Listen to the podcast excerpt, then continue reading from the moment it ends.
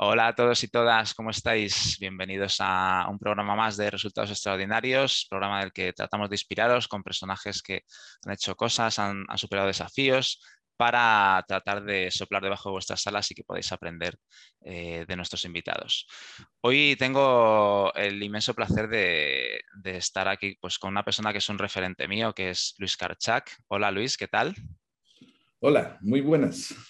Bueno, Luis Karchak eh, ha sido maestro mío en la Escuela Europea de Coaching cuando yo me formé como coach y la verdad que siempre desde el primer día, Luis, pues yo noté que, me aportabas mucho, eh, me aportó mucho la formación de coaching ejecutivo que yo hice y, bueno, creo que para mí es una persona pues, referencial y que creo que tienes muchas cosas que transmitir, así que te agradezco muchísimo que estés aquí. Un placer. Bueno, voy a presentar para la audiencia, para quien no conozca a Luis, ¿no? Luis es Master Coach por la International Coach Federation, tiene bueno, más de 5.600 horas de coaching ejecutivo y de equipos. También es Senior Coach de la Escuela Europea de Coaching en diferentes países, España, Portugal, etcétera, etcétera, bastantes países, eh, donde ha acompañado formación de más de 4.000 coaches, ¿no? El más alto estándar de, de ICF, que es la ACTP, ¿no? También eres director de dos programas de, especialización de, la Escuela Europea de Coaching, que es Coaching de Equipos y Coaching de Equipos especializado en la empresa familiar. Intervienes en procesos de cambio cultural, construcciones de equipos, proceso de coaching de alta dirección de muchas empresas prestigiosas eh, como Nestlé, Starbucks, Grupo Vips, Coca-Cola, BBVA, por citar solo algunas y has colaborado pues, con muchas eh, instituciones importantes, como la Universidad Francisco de Vitoria en Madrid, Escuela de Alta Dirección de Administración EADA en Barcelona, ESA de Barcelona y Madrid, y procesos similares en Argentina, ¿no? en Kimberly Clark, etcétera, etcétera. Has sido también presidente de la Junta Directiva de, la International Coach Federation en España de 2008 a 2011 y bueno, eres socio eh, director de Liderazgo y Compromiso SL, que es eh, empresa que fundaste en 2003 y licenciado y profesor en sociología, ¿no? Bueno, has hecho un montón de cosas, Luis, y yo creo que podríamos empezar. Bueno, eh, os quiero también decir que este es el libro que has escrito ¿no? recientemente. Yo lo he leído y la verdad es que, bueno, a mí el coaching de equipos me fascina y, cómo se mueven todas esas dinámicas en los equipos y cómo un coach puede facilitar los resultados, ¿no? Os recomiendo el libro, la verdad que es, muy entretenido, es muy didáctico, se aprende mucho y, y la verdad es que te da una visión muy, muy completa de lo que puede ser en más o menos 100, 200 páginas de lo que es el coaching de equipos. Así que, bueno, enhorabuena por tu libro, Luis. Y podríamos empezar, si te parece, pues un poco explicando cómo has logrado convertirte en un coach con, estos resultados, ¿no? Convertirme. A ver, eh, trabajando, trabajando yo diría que nunca descartes el trabajo como una de las buenas posibilidades de lograr resultados. Pero sobre todo, ¿sabes qué, Miguel? Equivocándome mucho. Qué bueno. La única posibilidad de aprender es aprender de los errores y de las buenas cicatrices. Por lo tanto, si tú me preguntas, ¿Cuál es la manera de aprender? Pues equivocándome y aprendiendo rápidamente de los errores. Tal vez la única ventaja competitiva que tienen las personas y los equipos tiene que ver con la velocidad con la que aprenden de sus errores. ¿Y cuáles han sido las dificultades que tú has tenido que superar, Luis, en todo este tiempo? ¿Y cómo lo has conseguido hacer? Mira, la palabra dificultad es una palabra interesante. Yo estoy seguro que tú estás esperando que yo te diga alguna anécdota, pero eh, dificultad es llegar al máximo de la incompetencia cada vez. Uno hace cosas hasta el nivel de su máxima competencia y ahí empieza tu máxima incompetencia. Por lo tanto, dificultad es hacerte cargo de cuál es tu máxima incompetencia cada vez y decidir, bueno, ¿cómo se supera este obstáculo esta vez? Incompetencias en mi vida, pues por mi acento tú ya sabes que yo nací en el Río de la Plata, nací en la Argentina, en Buenos Aires, y recién en el año 2002, con mis 49 añitos, yo decido, junto con Silvia, con mi esposa, que también era coach, venir a explorar qué hay de coaching en España. Hace de esto 20 años. Para nuestra sorpresa nos encontramos con que había solamente una, menos de 20 personas en toda España que se declaraban coaches y se habían formado en otros espacios y en otros países. Decidimos, ¿esto es un problema o una oportunidad? ¿Es una dificultad que no haya coaching en España? Sí lo es, pero también es un gran océano azul y una gran posibilidad. Y en una época muy compleja de la Argentina, como era el corralito, un momento muy duro para nuestro país, decidimos, después de muchos años de trabajar en la Argentina, que valía la pena venir con una mano adelante y otra atrás a instalar el coaching en España. Y eso fue un poco lo que hicimos y colaboramos con otros. Eh, ICF la creamos 22 personas un año y medio después. Y de eso ha pasado agua bajo el puente. Y eh, todas esas experiencias que tú has contado en la presentación, formar miles de coaches bajo estándar de la International Coach Federation, instalar la profesión, que sigue siendo una profesión muy joven, tan cerca del cielo como del infierno, en el sentido de cuidarla para que tenga un estándar profesional muy alto. Y a eso hemos dedicado nuestra vida, tanto Silvia como yo.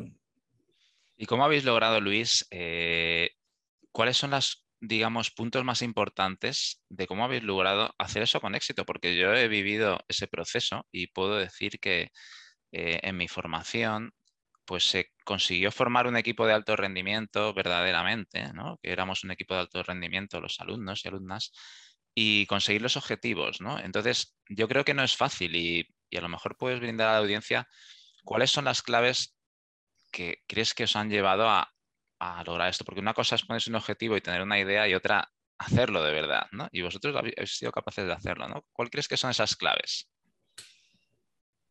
Mira, elijo contarte para mí una clave. Hemos trabajado siempre en equipo.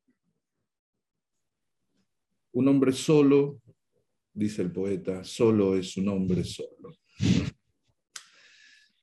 Eh, y los grandes trabajos se hacen en equipo.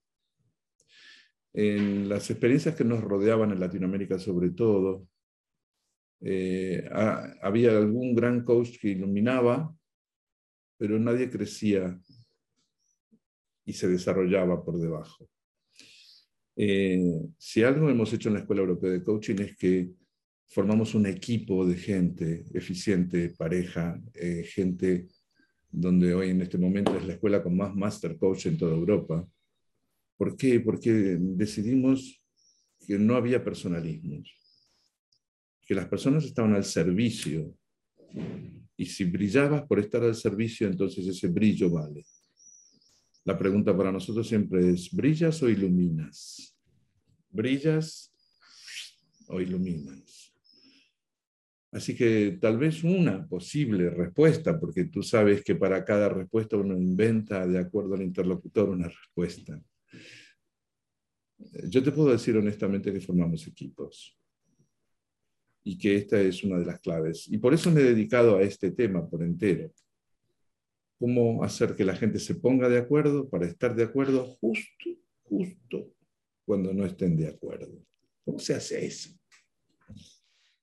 Eh, y bueno, ese libro que tenías antes entre tus manos intenta hacer un poco el resumen después de 20 años de trabajo sobre equipos acerca de cómo hacer eso y cómo los líderes pueden hacer eso. No es un libro escrito para coaches exclusivamente, sino para todo aquel que tiene la responsabilidad de acompañar gente para lograr grandes resultados. No sé si te vale. Sí, yo creo que además en el libro, eh, Luis, está bastante claro, ¿no? Cuáles son algunas de esas claves. Y mm, vosotros os habéis formado previamente como coaches de equipos, eh, pero luego habéis innovado en todo esto? Eh, nuestra formación fue una formación bastante interesante en el ICP, en un instituto de formación de dos años en coaching en, Argentina, bajo estándares ah, del Ministerio de Educación argentino. Eh, pero mi formación en equipo tiene que ver con mis dos vertientes. no sé si tú sabes, pero yo por un lado me dediqué durante 30 años a ser profesor de educación física. Hice dentro del deporte y la educación física en Argentina todo lo que se puede hacer. Eh, terminé mi experiencia siendo eh, rector de un profesorado de educación física dedicado a la formación de líderes comunitarios fundamentalmente, o sea, la profesión tomada como un estándar muy alto de formar desde la educación y desde la educación para el ocio y desde la educación donde nadie tiene la obligación de hacer nada, sino que vas por el gusto de hacer. Esto ha tenido toda mi experiencia. A esto se mezcla que simultáneamente me formé como sociólogo y como sociólogo especializado en temas de ocio. Sociología, las grandes teorías, educación física, la práctica, la acción, los equipos. Después me pasé toda mi vida tratando de ver cómo esto se podía integrar y lo logré a través del coaching y a través del coaching de equipos. Así que coaching de equipos es el resultado de esta fusión y de esta experiencia de ver cómo con muy poca ah, con muy pocas habilidades, pero habilidades claves, descartando todas las que no sirven. Calcula que debe haber unos 40.000 referentes de libros sobre equipos, pero ningún libro, excepto el que tienes en la mano, trabaja sobre cómo ser un artesano del coaching de equipos cómo lograr que los líderes logren resultados con sus equipos. Y para eso entonces usar qué teorías y qué experiencias sumamente claves y poder descartar miles de otros escritos y habilidades y separar la paja del trigo. Así que mi experiencia tiene que ver con unir deporte y todas las habilidades que los eh, deportistas usamos para construir equipos con cómo transportar esto y llevarlo a la empresa, que entre a la empresa y a las organizaciones y sea perdurable, se sostenga en el tiempo, sea sostenible. Entrar a la empresa es fácil. Quedarse en la empresa, hacer lluvia fina y transformar las organizaciones, ese es el reto. ¿Cómo generas cultura? Porque finalmente en cualquier organización, en una ONG o en la empresa multinacional, o en una startup, lo que ves es la cultura. Y ahora tú me vas a decir, entonces, ¿qué es la cultura? Yo te voy a decir en secreto para que nadie nos escuche. Cultura es lo que hace la gente cuando los líderes no están mirando. Cultura es cómo se impregna en los paradigmas, en el background, en el buen hacer de la gente, lo que hay que hacer no lo que habría que hacer. Ahí está la artesanía. ¿Y cómo logras, eh, con toda esa integración, Luis, por ejemplo, generar o influir o potenciar que haya confianza en un equipo? Es la base. Mira, cuando en un equipo no hay confianza, hay miedo, no hay muchas otras posibilidades. Por lo tanto, la confianza es la base sobre la que las personas pueden abrir sus conversaciones y sus diferencias. En un equipo, si dos piensan igual, sobra uno. Formamos equipos complejos, formamos equipos donde la gente piense diferente y unamos distintas ópticas para mirar la realidad. Pero eso no aparece si hay miedo, aparece solamente si hay confianza. Entonces, eso que cuando hay miedo se llama conflicto y se esconde debajo de la mesa, cuando hay confianza se llama, qué interesante, mira, tú piensas diferente que yo, veamos cómo aprovechamos las oportunidades de ambos. Entonces, la confianza es la base para la construcción de los equipos, para transformar el conflicto en conversaciones, porque lo único que hace la gente en equipos es conversar. Y en lo único que no nos entrenan es en cómo conversar. Y para mí, ¿cuál es la inteligencia de equipo? La inteligencia para conversar las conversaciones difíciles. Porque lo que pasa en cualquier equipo finalmente pasa en una conversación. A veces son conversaciones ocultas, a veces son conversaciones prohibidas, a veces son conversaciones difíciles. Pero lo que faltan son las conversaciones donde ponerse de acuerdo. Sobre eso se edifica altos compromisos, altos resultados, publicar los resultados, comprometernos públicamente con lo que queremos y como consecuencia llegan los resultados de la organización. Pero en la base de esa pirámide, en la base está la confianza de la que hablas. Mira, cuando hay confianza, la gente hace todo lo que es capaz de hacer. Cuando hay miedo, la gente hace lo que sabe. Y lo que sabe es más de lo mismo. El mundo cambia, el mercado cambia y la gente sigue haciendo más de lo mismo porque es seguro. Por lo tanto, si tú quieres una empresa que pueda ser innovadora y esté a la altura de los retos cada vez diferentes y más complejos, necesitas que la gente haga lo que es capaz de hacer. Y que la gente quiera ser parte de un proyecto y que ese proyecto valga la pena. Por lo tanto, necesitamos proyectos ambiciosos que son la verdadera motivación y una base de confianza. ¿Y qué conversaciones tú crees, Luis, que pueden promover la confianza? Todas. Pero hay formas de la conversación, y a esto nos dedicamos especialmente los coaches, hay formas de la conversación que son solo bla, bla, bla, bla, bla, bla. ¿Qué formas de la conversación en 3.500 lenguas e idiomas sobre el globo terráqueo? Hay solamente cuatro formas de la conversación, cuatro, que en sí mismas son compromiso, en sí mismas son acción. Y son estas. Y apuesto a que la gran mayoría del público dice, ¿a cuatro? hablando hindú o hablando mm, Bangladesh, mm, ¿es la misma que aquí? Sí, cuatro. Peticiones. Cuando yo te pido algo en sí mismo hay compromiso y muevo el mundo. A ver, vamos a probar, querido Miguel. Por favor, ¿puedes ponerte de pie? Sí. Muchas gracias. Puedes sentarte, por favor. Yo he hecho dos acciones en el lenguaje, dos de las cuatro. He hecho una petición de buena manera y tú me has correspondido. Y luego te di una declaración de gratitud. Te dije, gracias, Miguel. Puedes sentarte y nuevamente te has sentado. Es una declaración de gratitud. Peticiones, ofertas y poder separar separar afirmaciones de juicios. No hay más. Estas son las cuatro formas de acción donde los líderes entrenamos a los equipos, porque las conversaciones crean la realidad, no explican la realidad que ya está ahí. Un líder cada vez que abre la boca crea realidad con su lenguaje. Y los coaches acompañamos a los equipos a descartar todo otro tipo de conversaciones que no generen mundos de realidad y mundos de posibilidad.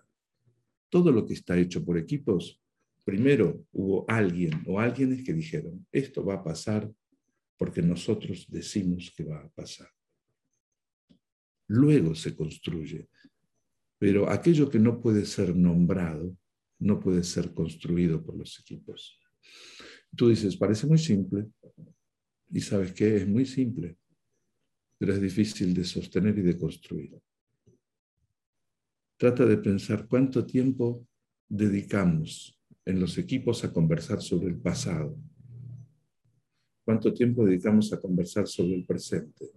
Y qué poco tiempo dedicamos a diseñar el futuro con nuestras conversaciones. Porque el futuro una vez que diseñamos lo que queremos, es lo que traemos al presente. Y cada paso que damos que sea consistente con ese camino que queremos construir. No donde nos lleva la deriva. No donde nos lleva el camino de hacer un poco más de lo mismo, empujando pasado al presente y presente al futuro. ¿Tú crees que eh, la cultura puede animar a la confianza? Por ejemplo, si pones un valor como la vulnerabilidad, que cuando trabajamos en la escuela era muy importante. Yo creo que a mí por lo menos me hacía sentir más confianza, ¿no? Saber que yo puedo contar las cosas que me pasan, lo que me equivoco, ¿no? Eh, ¿Qué opinas de esto? ¿Cómo, ¿Cómo, ves ese valor, por ejemplo, como factor constructor de confianza? No hay otro. No hay otro. Mira, todo lo que me acerca a ti, todo lo que nos acerca como seres humanos es la empatía, es el afecto. Puedes agrupar todas esas emociones, pero para ponerle un nombre, vamos a llamarlo empatía amor si quieres. Y todo lo que me aleja de ti es violencia. Sería bueno que aquellos que nos escuchan se puedan tomar el trabajo de pensar, cada vez que alguien se aleja de ti, algo en ti ha sido violento para el otro. Algo del otro ha sido violento para ti. Pero las formas de la violencia son muy sutiles. Y la forma más básica de acercarse al otro desde el encuentro y la empatía es la escucha. Yo le hablo a una escucha. El gran secreto profesional como coaches es que una persona se pone frente a mí y dice, no sé por qué, pero tengo ganas de contarte lo que me pasa y en tu espejo darme cuenta qué me está faltando a mí para tomar mis mejores decisiones. Y ese ultra secreto no es otra cosa que escuchar profundamente al otro, abrir un mundo, porque la escucha dirige el habla. Tú nunca le hablarías a una pared. Va, Puedes probar, pero no es muy divertido. Es más aburrido que chupar un clavo. Es más aburrido que un ascensor sin espejo, qué sé yo. Mira, la escucha abre el camino y a partir de esto entonces la vulnerabilidad. Nombras una palabra gigante para, para mí en mi experiencia de aprendizaje. Solamente la vulnerabilidad abre la valentía. Necesitamos valentía y energía para ir hacia adelante, para entrar en lo desconocido. Y cuando entras en lo desconocido, no tienes certezas. Y si entras en lo desconocido solo, cada vez que te equivoques, eres ciego a tu propio error, porque somos ciegos en la acción. No nos vemos en la acción. En la acción nos ven nuestros compañeros, nuestros miembros de equipo, por lo tanto, ¿qué hace fuerte a un equipo? Ser vulnerables. ¿Qué quiere decir? No débiles, todo lo contrario. Debilidad es que seamos siete. Cada uno de los siete tiene un punto ciego, un agujero donde se sigue equivocando porque es ciego a ese error. Entonces somos un barco con siete agujeros por donde entra el agua. Pero si somos un barco donde cada uno ha contado cuál es el hueco, ¿Cuál es el punto ciego donde yo necesito que los otros seis me cuiden? Ahora somos siete vulnerables, pero como equipo somos un barco que no se hunde. Somos invulnerables. Por lo tanto, la valentía consiste en ser vulnerables. Claramente, Miguel, nuestra cultura no nos ha educado para esto. Nos ha mentido nos ha entrenado en el sentido de no muestres tu debilidad que será usada por el otro. Claro, en un marco de desconfianza, sí, pero en un marco de desconfianza no vale la pena estar. Entonces, los equipos necesitan darse el tiempo para generar confianza, prometerse confianza, a partir de abrir la escucha profunda de lo que el otro es y de aceptar al otro como es. Escuchar es aceptar al otro como legítimo otro. Antes de escuchar profundamente a ver qué es lo que el otro dice, antes de disparar un juicio, antes de contestar. Yo puedo escuchar para. Estaba pensando justo, Luis, lo que decía. Bueno, perdona, ibas a decir algo más. No, no, puedo escuchar para entenderte o puedo escuchar para contradecirte, contestarte y reventarte. Sí, estamos, muchas veces nos pasa que estamos eh, escuchando para ver qué le vamos a contestar ¿no? a la otra persona. Muchas veces. Por lo tanto, vulnerabilidad sí es el camino. ¿Cómo se construye? Se construye con valentía. Torero es el que torea con miedo y sabe que se tiene que cuidar del toro. no el que sale y se tira arriba al toro. Eso no es valentía, eso es tontería. Esos son los Sanfermines. Oye, y eh, las empresas. Son, esos, son, no, no, el San Fermín borracho, pero. claro, hay muchos, hay muchos. Tiene que ver con cómo poder jugar con el peligro, pero desde la legitimidad de cuidarse del toro. Y el que torea, torea con miedo. Es eso, cuando tú te solidarizas con ese torero, es por eso. Yo no me dedico al toreo, ni mucho menos. Pero puedo entender qué pasa por el estómago del torero en el momento que el toro le pasa a 10 centímetros. Y eso es asumir la valentía de que hay algo que quiero hacer. En los equipos pasa lo mismo, vale la pena construir con otros, porque solos vamos cerquita y rápido, pero si queremos ir lejos y grande, tenemos que ir en equipo. Y eso implica ser vulnerables y contar qué necesita cada uno del otro y saber que cuentas con los otros. Tú me preguntaste antes qué era la confianza. Para mí, la confianza es una mano invisible que te sostiene cuando entras en espacios de incertidumbre, en territorios nuevos. Y sin esa mano que te sostiene no entras. Pero te agrego algo que es para mí nuevo dentro de mi entrenamiento con equipos. La confianza es una decisión también. Eh, claramente es una emoción, claramente es un valor, pero es una decisión. O sea, yo tengo la capacidad de decidir si confío ahora en ti, Miguel, o no. Y tú tienes la decisión de si vas a confiar en mí o no. Y juntos estamos construyendo esta conversación. Pero hay una decisión de confiar que construye la confianza o la destruye. Por lo tanto, a veces no somos conscientes y estamos esperando para medir, a ver, ¿cuánto confío en ti? Te voy a dar un 3,2. Y dentro de un año tal vez lleguemos a un 7. O puedo elegir para construir equipos para construir equipos agile, como construimos ahora, equipos de proyectos que se construyen y en una semana tienen que estar produciendo calidad. ¿Qué decisión tenemos de confiar? Y si esa confianza no es atendida, reclamar esa confianza y reparar esa confianza. Es tanto más fácil reparar la confianza. Pero ¿quién nos ha entrenado y quién nos ha enseñado a reparar la confianza cuando se pierde? A eso, importante. a eso nos dedicamos los coaches, tú lo sabes. Y mm.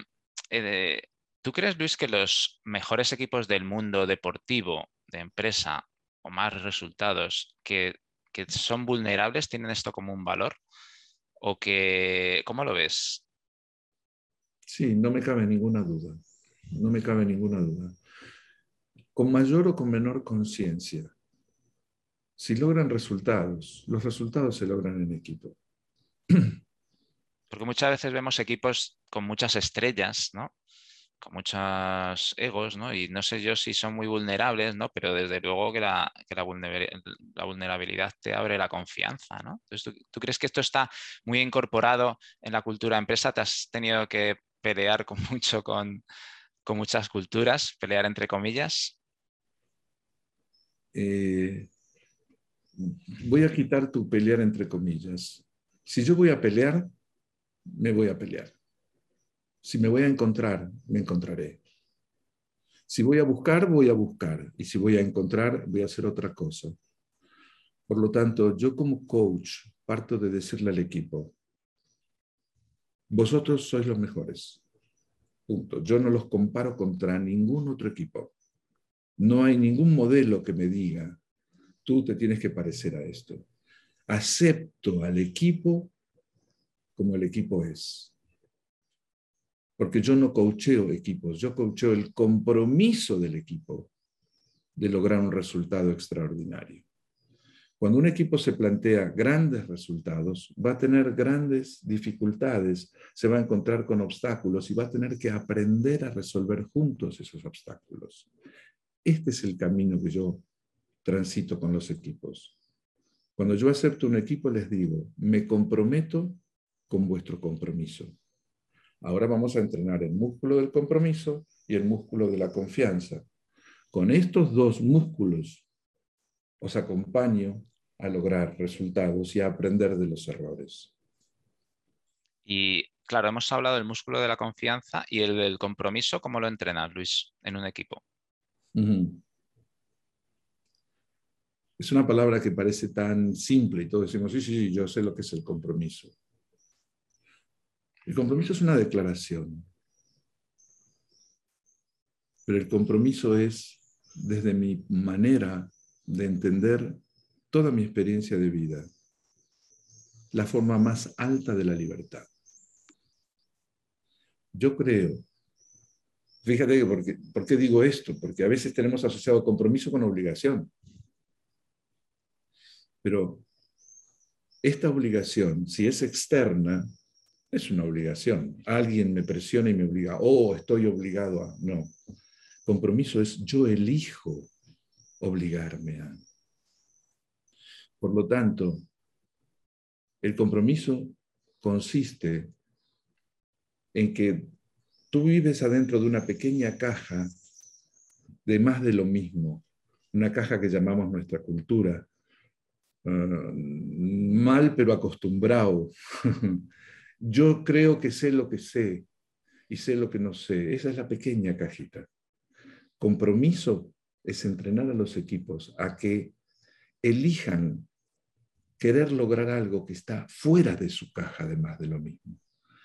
Que una vez que acepten ese compromiso, que va a parecer irrazonable, porque razonable es lo que está dentro de la cajita y por eso solemos hacer pequeños compromisos. Si vas a hacer pequeños compromisos, tranquilo, no necesitas coaching. Pero si tienes grandes compromisos, o sea, si te planteas aprender cosas que vas a tener que poner en marcha, o vas a poner cosas en marcha para la cual vas a tener que aprender nuevas habilidades, ese salto fuera de la caja se llama compromiso. Y es la forma más alta de la libertad y es la forma más alta de la motivación. Pero ¿de dónde sacas esa fuerza? La sacas primero de que el compromiso, que es individual, lo hagas en un contexto social donde cobra realmente mucho más poder y lo hagas con otros. Yo con otros me puedo comprometer a hacer cosas que sería impensable que yo me comprometa solo. Piensa cualquier gran resultado, cuántos compromisos involucra. Para eso hace falta conversaciones y tener una visión que valga la pena. Cuando tú estás metido en una gran visión que vale la pena, las pequeñas miserias desaparecen no hay tiempo. No hay tiempo para estar resfriado cuando estás en una gran actividad, cuando estás metido en un gran compromiso. También hablas del propósito, de la importancia del propósito. Y, pero el compromiso, Luis, eh, y tú que has trabajado mucho también desde la educación física y los equipos deportivos, eh, ¿crees que tiene algún componente también con la fuerza de voluntad de la persona y la tolerancia a la frustración de la persona? Sí, sin duda, sin duda. Desde ahí habitualmente, Miguel, es de donde pensamos el compromiso, pero yo te estoy invitando a pensarlo desde otro punto de vista, desde un planteo mucho más propio de, la, de lo que es un ser humano. ¿Qué es un ser humano? Es un mono que conversa. Son las conversaciones y los relatos lo que nos hacen humanos. Y es la construcción de grandes historias lo que hace que nos involucremos con otros y construyamos con otros. Y dentro de estas conversaciones, las conversaciones que describen el mundo. Miguel tiene hoy puesto una elegante remera de color azul oscuro. Esas son las conversaciones menos interesantes para la construcción de la vida. Las construcciones interesantes tienen que ver con aquellas que en sí mismas son acción. Fíjate, nos han enseñado que la acción tiene que ver con el resultado. Yo acciono y logro un resultado. Si el resultado es bueno, sigo haciendo la misma acción. Si esta es la realidad, entonces la acción es una reacción, porque yo estoy reaccionando a un resultado cada vez.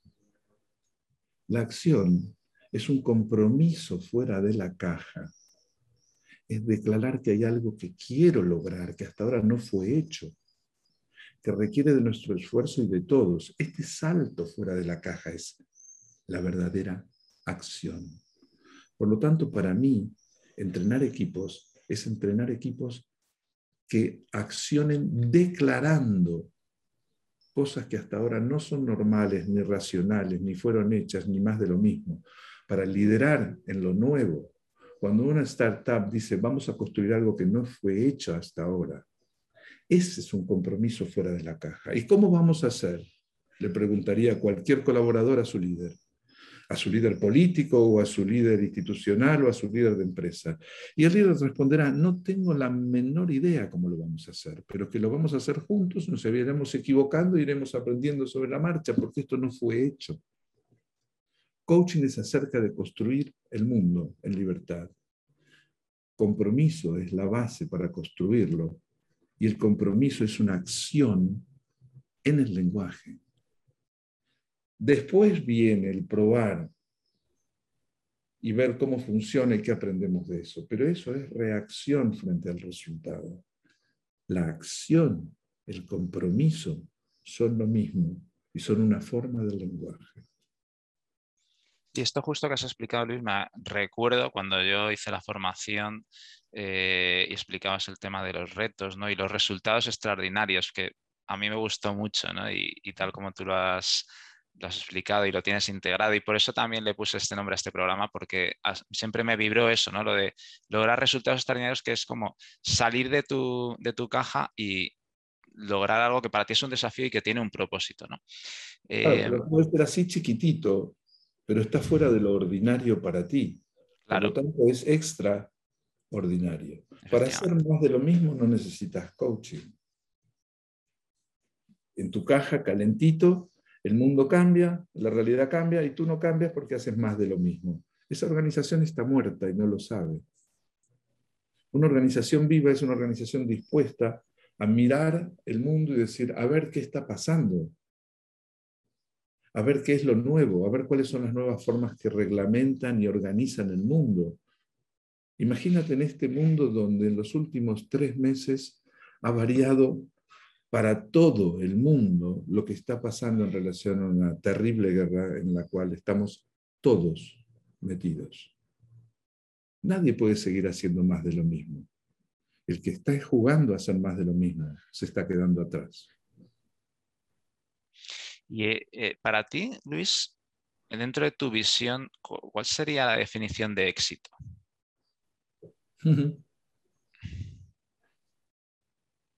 Mira, solamente se me ocurre contraponerla a otra palabra.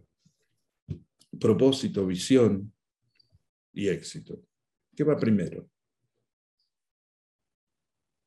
¿Puede haber éxito si no sé lo que quiero? No. Mi respuesta es definitivamente no. Necesito tener un propósito que valga la pena. Y entonces, éxito es cómo me voy acercando comprometidamente allí.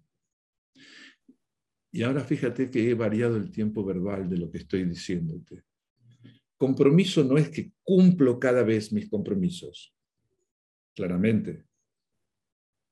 Yo trabajo para tratar de honrar mis compromisos y si sistemáticamente no honro mis compromisos, generaré una identidad pública de no compromiso. Pero no me puedo quedar solo en esto. También se trata de vivir comprometidamente mi vida. Y esto quiere decir, trabajo, me equivoco, aprendo, mm, rearmo mis compromisos, reajusto, renegocio mis compromisos y vuelvo nuevamente. Porque si hago compromisos muy chiquititos, los voy a cumplir. Perdón. Pero si hago compromisos chiquititos, no cambio el mundo. Y claro, ¿tú crees que hay eh, podemos utilizar palancas en el sentido, Luis, de cosas poderosas que nos muevan hacia, hacia los resultados que queremos. ¿Cuál dirías para ti que son algunas palancas que, utilizas?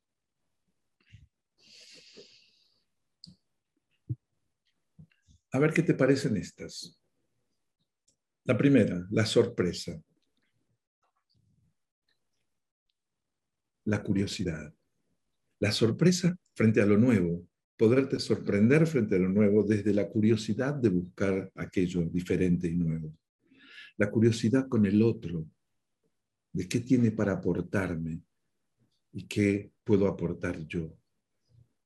Desde este camino, desde la curiosidad y la sorpresa, abrimos el espacio del aprendizaje. Sin curiosidad y sin sorpresa no hay aprendizaje. Pero tampoco hay aprendizaje hasta que yo no diga la maravillosa palabra no sé. ¿O serán dos palabras? La declaración de ignorancia precede todo aprendizaje. Por lo tanto, tú quieres un equipo que no pueda llegar a ningún lado. Bueno, ese es un equipo que dice, yo ya lo sé todo. Yo ya no me sorprendo ante nada. Tú quieres un equipo dispuesto a llegar al éxito, dispuesto a acercarse cada vez a su propósito. Curiosidad, sorpresa, ojos de niño. Piensa, un niño entre los 8 y 9 años aprende más que un adulto entre los 20 y los 80. ¿Y cuál es su única capacidad? El sorprenderse de todo lo que pasa en el mundo. El estar dispuesto a aprender. Y estar dispuesto a que si un castillo de arena se rompe con la primera ola, construya otro y después otro y después otro. Y eso no se llama error ni fracaso, se llama aprendizaje. ¿En qué momento perdemos esto? ¿En qué momento endurecemos nuestro cerebro y pensamos que esto ya no está? Así que el camino, sorpresa, declaración de vulnerabilidad de la que ya hablamos, para decir, no sé, qué bueno, voy a aprender. Y después de probar, ¿qué aprendí de mis errores? ¿Qué aprendí de mis cicatrices? Si tú me preguntas de qué estamos hablando hoy, yo te diría de mis mejores cicatrices. Claro, es que eh, lo que tú decías, Luis, los, niños lo viven como un juego, es un juego para ellos, el aprendizaje. Entonces, qué bueno, ¿no? hacer eso. Em, no sé si esto tiene algo que ver también cómo tú afrontas, por ejemplo, eh, situaciones de, si sientes presión, por ejemplo, has trabajado con personas y equipos de alto nivel, ¿no? Importantes, eh, en el que se juegan cosas importantes también, ¿no? Y un poco tu, aprendizaje en los temas deportivos, que también muchas veces pues, hay cosas en juego deportivas, ¿no? Pero que, que producen presión. ¿Tú sientes tensión o presión cuando tienes que coachear un equipo importante? ¿Cómo manejas eso, Luis? Eh, mira, hay una cierta presión, un cierto estrés que es positivo. Nos pone en guardia, nos pone en acción. Otra cosa es de-estrés. Es la sensación de que todo me sobrepasa, que todo me pesa, oh, qué terrible. A mí me da vidilla estar con los equipos. Y me parece un reto apasionante acompañar al equipo con muy pocos gestos, siendo espejo del equipo, porque un coach de equipo es espejo del sistema vivo llamado equipo. Un coach de equipo no mira personas, mira al sistema equipo y mira lo mismo que miras tú cuando vas a ir de compras al súper. Abres el freezer y dices, a ver, ¿qué está faltando aquí? Mantequilla, leche, perfecto, muy bien, dulce, cierro. No miras lo que hay, miras lo que falta para ganar, miras lo que falta para llegar. Y en eso vamos entrenando al líder del equipo, a la cultura de equipo que lidera. Por lo tanto, yo acompaño y muestro en mi espejo el compromiso de llegar a un lugar y qué está faltando entre donde estás y el lugar donde quieres y dices que quieres llegar. Ese es el trabajo de un coach de equipo acompaña ciertas reuniones donde se toman decisiones, donde hace falta ponerse de acuerdo para estar de acuerdo, aunque no estemos de acuerdo. Acompaña al equipo a ponerse reglas de oro que le permitan resolver los conflictos, pero solamente podemos resolver los conflictos si nos damos y nos dotamos de reglas antes. Y una vez que nos tropezamos con algo y no podemos resolver, quiere decir que ahí está faltando una regla. Entonces tiene que haber un espacio donde pensar con el coach, unos minutos después de cada una de esas reuniones, para decir, a ver, ¿cómo hemos conversado lo que hemos conversado? ¿Cómo pensamos lo que pensamos? ¿Qué conversaciones hubo y qué conversaciones faltaron? ¿Y qué hacemos la próxima vez para que no nos suceda lo mismo? ¿Acaso nos está faltando una regla? ¿O nos está sobrando una regla? ¿O el mundo ha cambiado y nos tenemos que dar una nueva regla? Pero sin este espacio de reflexión, los equipos se repiten toda su vida y no aprenden de sus errores. Y en todo esto, Luis, eh, que llevas una, trayectoria de años, ¿cuáles son tus fuentes de inspiración en cuanto a referentes de personas, en cuanto a qué libros has tenido o lees ahora, eh, vídeos, podcasts, qué tipo de, cosas te inspiran? Mira, para mí siempre es fuente de inspiración mm, aquel que fue mi mentor y formador como coach, que es Jim Selman, que me sigue pareciendo apasionantemente sabio. Así que es, cada noche en la almohada le pregunto a Jim, oye, ¿tú qué harías en este es más el Jim que llevo adentro que el que está allá afuera. Eh, autores que me apasionan hoy, Byung-Chul Han. Byung-Chul Han es un filósofo coreano radicado en Alemania, que hace 30 años está en Alemania y que ha podido establecer una forma de retraducción de qué está pasando en nuestro mundo hoy y hace un escáner en cada uno de sus 20 libros acerca de cómo retraducir el mundo y cómo preguntar al mundo lo que está pasando. Infocracia es el último de él, eh, la sociedad paliativa, la sociedad del cansancio, la no cosa, libros que yo recomiendo ampliamente hoy, escritos por un filósofo, pero para gente no filósofa. Es un profundo conocedor de la filosofía oriental y a la vez un profundo conocedor de la línea que habitualmente nosotros seguimos, Nietzsche, Heidegger y todos los, aquellos que se han dedicado a la filosofía del lenguaje, como Austin y como Flores. Eh, para nombrar a, algunos de aquellos filósofos que nos han aportado cosas. Yo recomiendo probar a Han. Eh, tenemos un amigo común que ha escrito un librito que se llama Story Coaching, que es Gabriel García de Oro, que son, es un amigo común. Creo que es un librito interesante, recién salido, que nos va a ayudar. Eh, puedo contarte la infidencia de que me he dedicado estos días a leer el libro de Silvia, de Silvia Guarnieri, y mi esposa, sobre emociones y vínculos, que dará, eh, se dará a conocer en dos meses, dos meses y medio. Silvia se mete allí en cómo entender, comprender y cuidar y operar con las emociones al servicio del coaching. Creo que va a ser un gran libro. Bueno, el libro de Gabriel. Sí. Como secretito entre nosotros. Ahí, ahí, queda, ¿no? Nadie lo, lo, verá. El libro de Gabriel eh, yo lo he leído también y me parece estupendo. Eh, lo recomiendo también. Y bueno, también si alguna persona que está escuchando este programa quiere saber de Gabriel, tenemos una entrevista también que le, que le, hicimos. Y el libro de Silvia, pues todavía no lo conocemos, pero seguro que está muy bien. Yo sí que tengo el de No es lo mismo, que habla de distinciones, que, me pareció muy, muy interesante y, muy potente. Bueno, Luis, pues eh, como última pregunta te, diría, ¿a quién te gustaría a ti ver en resultados extraordinarios? Que yo le hiciera una entrevista para destilar un poco cómo ha logrado cosas y cuáles son sus filosofías. Te voy a recomendar a un queridísimo amigo, eh, que es Juan Vera. ¿Ubicas a Juan? Eh, no le conozco personalmente, sé que he visto que ha colaborado contigo en el libro. Sí, Juan, Juan Vera eh, ha escrito un libro maravilloso que se llama Articuladores de lo Posible. Juan se dedica hace 30 años al coaching y la política.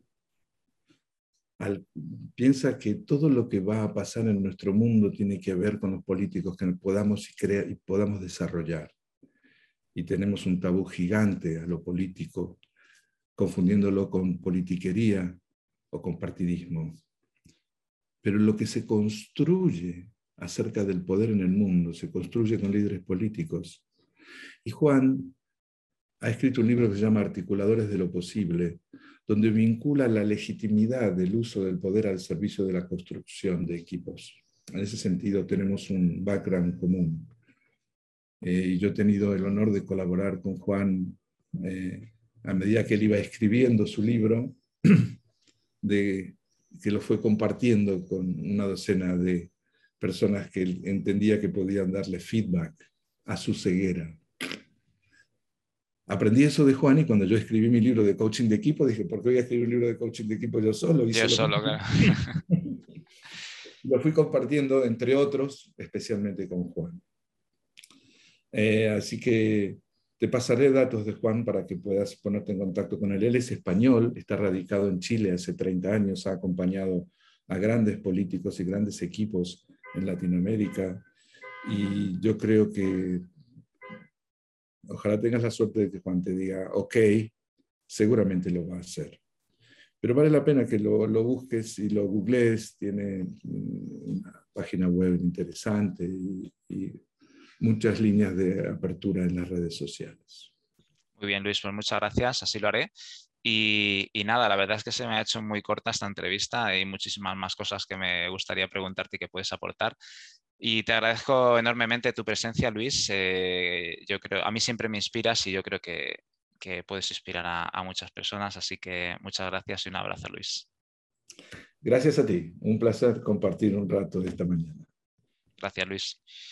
Bueno, pues eh, hasta aquí el programa de hoy. Eh, como veis, ha sido muy interesante todo lo que nos ha contado Luis. Esperamos que a vosotros también os aporte y os inspire. Y os emplazo al próximo programa de Resultados Extraordinarios. Un abrazo.